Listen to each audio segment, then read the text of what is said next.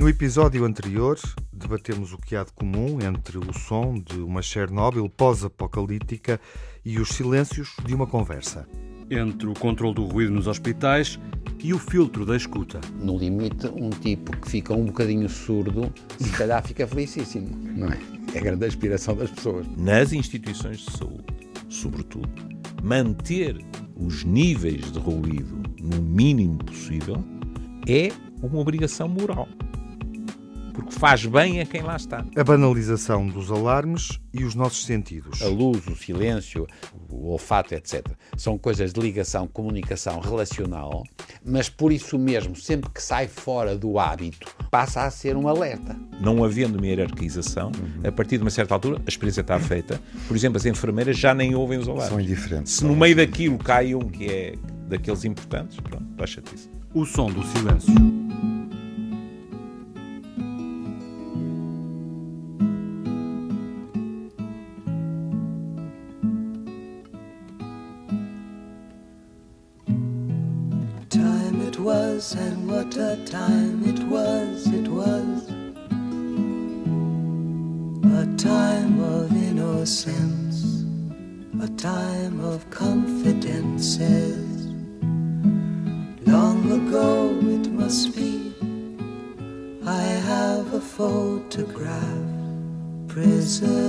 Memories, they're all that's left you.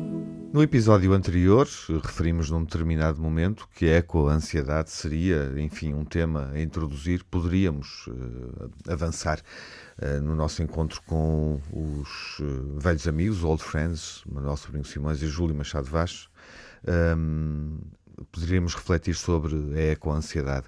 Enfim, os profetas do ambiente despertaram, obviamente, a nossa consciência para para o pior uh, que vai acontecer, uh, e isso, de certa forma, uh, gera aqui um índice de consciência e de responsabilidade muito elevado. E há estudos sobre isso, Miguel, há estudos que falam sobre isso, que tornam muito evidente esse conceito de que somos eco-ansiosos ao ponto de precisarmos de falar sobre isso hoje. Ao ponto de haver quem cada vez mais recorra à terapia por causa precisamente da apreensão que existe sobre as alterações climáticas um, e que um, cada vez mais leva as pessoas a ficarem em pânico até com essa sensação. Eh, uma pessoa que me é bem próxima, de resto, confessou-me que, e foi isso que motivou de alguma forma também a introduzir aqui o tema, eh, que eh, se sente absolutamente ansiosa com o caminhar do planeta e que todos os sintomas que são relacionados com esta hum, eco-ansiedade os encontra. Pergunto, um, Júlio Machado Vaz, se estamos perante uh, uma nova patologia? Uh, pronto. Uh, antes de mais nada, é preciso dizer, porque se empregou a palavra patologia, que isto não está lá nas listinhas no DSM. Pois não. Primeiro aspecto. em lado nenhum, não é? Em lado já, nenhum ainda. Nenhum. E já que falamos nisso, e em relação ao que é informação, nota de rodapé sem ser no dito, como viram, afinal o burnout não é uma entidade. Ainda não. Não é. E, no entanto, foi anunciado. Não. Foi anunciado por todo lado. Bom. E eles já vieram explicar que o que tinham era sublinhado que o burnout era muito importante. Os peritos da Organização Mundial de Saúde. Exatamente, na rubrica das condições de trabalho. Mas o que veio primeiro foi que tinha sido reconhecido como entidade clínica. Não, não é. Pode vir a ser, mas não é. Pronto. Mas eh, em relação à, à ecoansiedade, é muito curioso porque nós tivemos peritos de 27 academias o ano passado que elaboraram um relatório e que falaram de ondas de calor, tremores de terra, depois de coisas que nós normalmente não, não pomos em cima da mesa, que é, com esta questão do, do aumento da temperatura, nós temos sempre uma, uma sensação de pronto, vamos ficar todos para aí como lagostas a, a soar, não é? E não pensamos noutras questões. Por exemplo, é chamada a atenção para a questão das colheitas. Na zona mediterrânica, 5 a 25% pode ir desta para melhor, com as consequências, por exemplo, em termos de migração. E e aqui o Manel depois vai ter que meter, me dar uma ajuda, porque são coisas que, que, eu não, que eu não domino. Por exemplo, o dengue. Claro. Não é? E as intoxicações alimentares, porque as salmonelas gostam muito do calor. E até aumento de resistência a antibióticos por infecções por Escherichia coli. Ou seja, isto é uma panóplia de modificações que podem acontecer. E o que é fascinante é que, em parte dos estudos, diz-se assim: há 10 ou 15 anos atrás, a ecoansiedade estava muito associada a que as pessoas recebiam informações sobre a qualidade dos produtos e andavam pelos supermercados ansiosas como isto ou como aquilo. O que é que faz bem, o que é que não faz, etc. Agora não. Agora as pessoas têm a noção, as que têm, porque também vos vou dizer com toda a franqueza, que não ando por aí a ver gente a tremer por causa do que vai acontecer. No entanto, ah, vi um, um, homem a dizer, um homem da, da minha máfia, a dizer: cada vez vejo mais pessoas, e não por acaso, a esmagadora maioria são pessoas com filhos pequenos. Eles já nem estão a pensar neles. Estou a pensar o que é que vai acontecer aos meus filhos. A Organização Mundial de Saúde diz, por um lado, que há coisas que são boas, por exemplo, menos 350 mil mortes precoces por ano na Europa por poluição, por não poluição causada pela queima dos combustíveis, não é? E as palavras são pesadas. A OMS diz é um imperativo moral atacar as mudanças climáticas. Salvaria pelo menos um milhão de vidas por ano. Nunca sei como é que eles chegam a estes zeros, uhum. mas não me interessa. É muita gente. Se tivermos tempo, por exemplo, eu posso-vos dar os números em termos psicológicos, tem consequências psicológicas também na saúde, do que seguiu ao furacão Katrina e são verdadeiramente assustadores. Por exemplo, os números de suicídio naquelas populações dobraram a média nacional. Portanto, e depois, stress pós-traumático, podem imaginar, não é?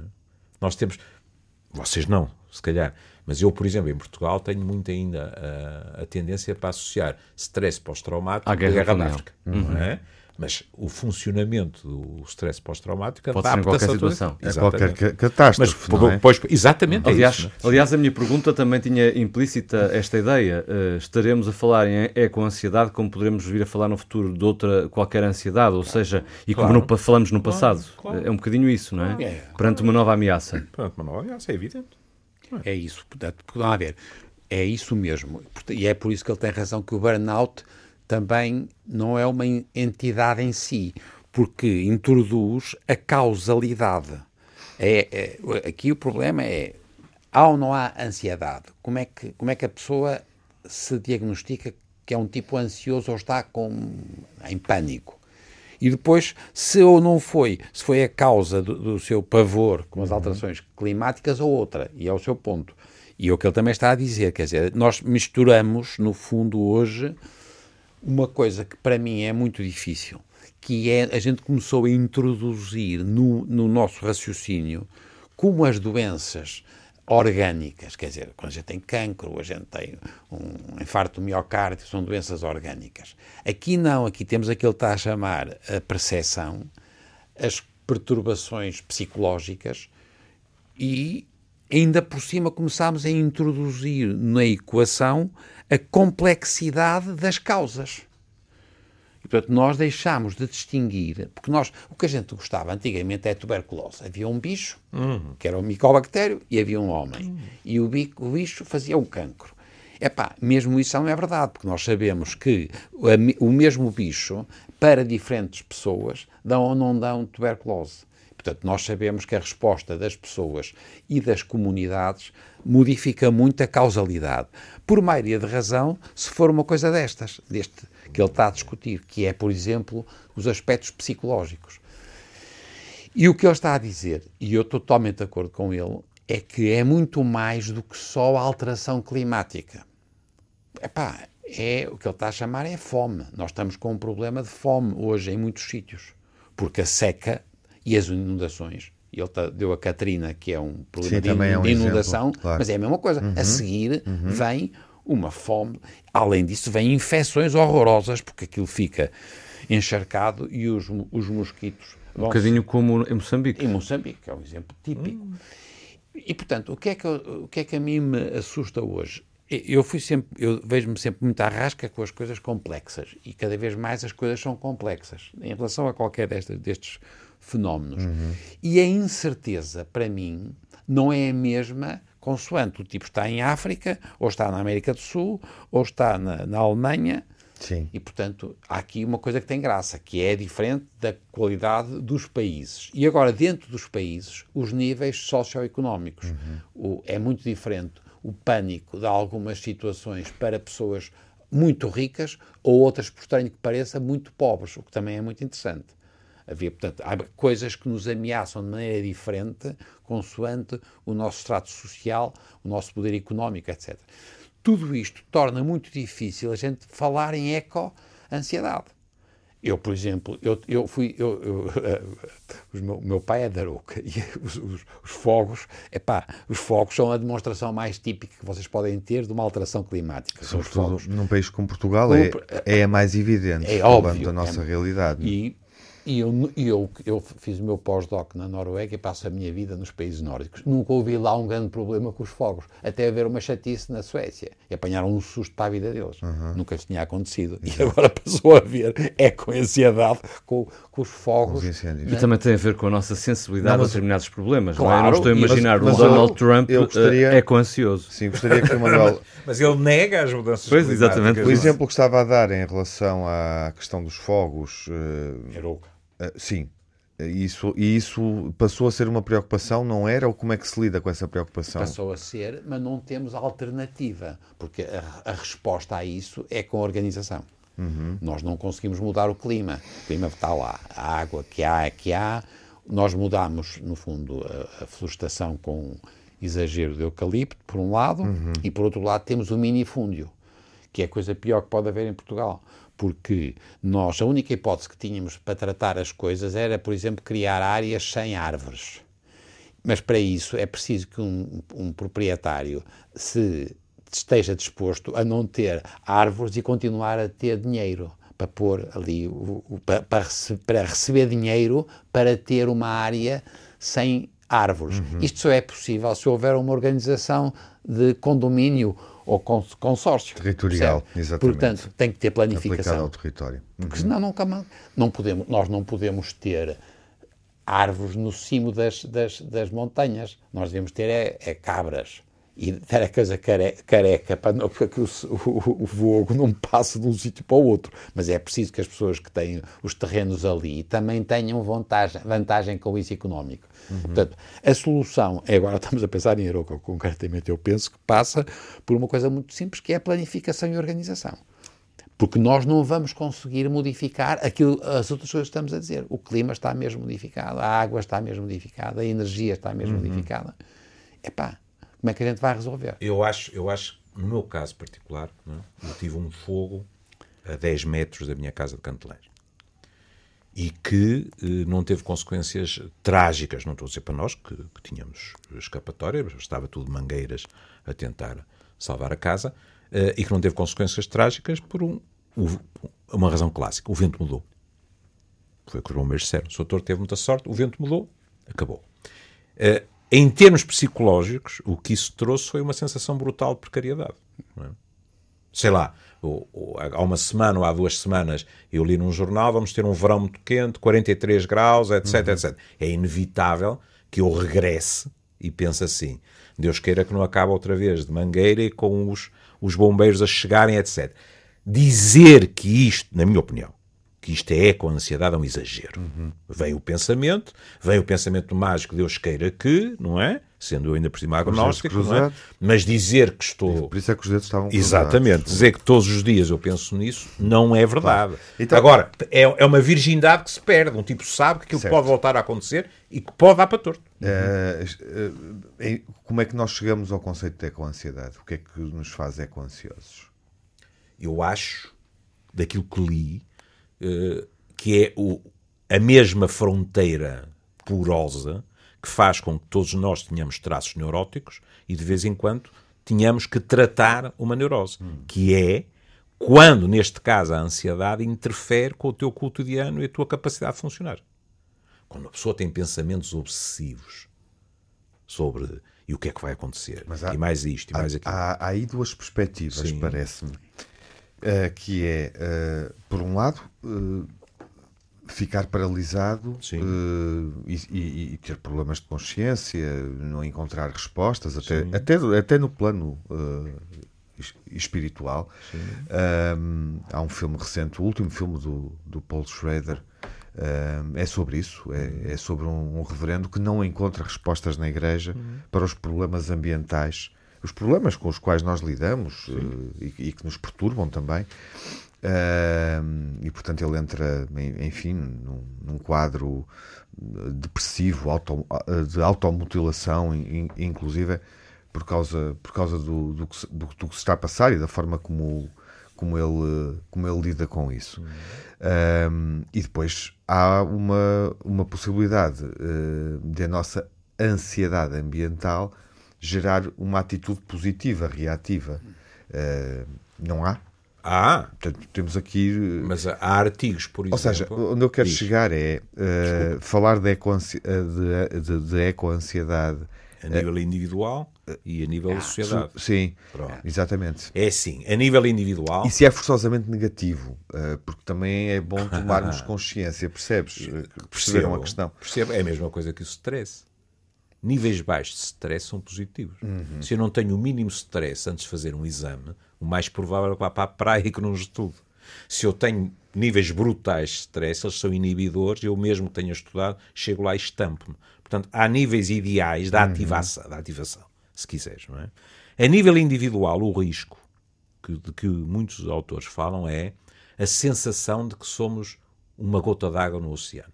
E não se conseguir ter uma vida propriamente normal. Porque eu li relatos de quem tem dificuldade em adormecer, de quem Ah, isso chora. é pela sintomatologia. Sim. Claro, mas eu estava a responder quando ele. Insónia é uma queixa. Exatamente, quando ele põe a questão de e não se pode fazer alguma coisa. Muitas das pessoas que se queixam dizem assim: Mas eu faço, mas aquilo que eu faço quando olho em volta é uma gota d'água no oceano, não chega. Não E resolve aqui- problema. Não resolve problema. E aqui chegamos ao que tu dizes: porquê é que, às vezes de uma maneira um bocado hipócrita e até histérica, de repente uma jovem sueca de 16 anos está em todos os jornais? Porque ela falou no problema, tentou mobilizar e conseguiu a malta jovem, e porque ela estendeu o dedo indicador e disse, nomeadamente para os decisores, eu não quero que vocês sequer fiquem ansiosos, eu quero que vocês fiquem em pânico, porque isto, quer dizer, os estudos dizem que 2030, 2050, com o aumento de temperatura, podemos estar todos tramados. Isto é uma acusação terrível para os decisores, quer dizer, é uma miúda de 16 anos que põe o dedo na ferida. Como Miguel disse, esta miúda, se tiver um tete a tete com o Trump, a miúda vai sair lá a tomar ansiolíticos, não é? Porque vai ter pela frente um senhor que poderia fazer imenso nesta luta e que lhe vai dizer: Oh, minha cara amiga, não viu como outro dia houve uma tempestade de neve e temperaturas a 30 negativos? Vem-me falar em, em aquecimento Na Califórnia. global. Isso não existe. Portanto, acabamos sempre na mesma questão, que é isto está na mão de quem tem poder. E quem tem poder, o mais das vezes, privilegia aquilo que são interesses económicos e, quando muito, está mais preocupado por aquilo que se chama responsabilidade horizontal, ou seja, aqui e agora, e nomeadamente com os eleitores, do que responsabilidade vertical, que é que mundo vamos deixar aos outros.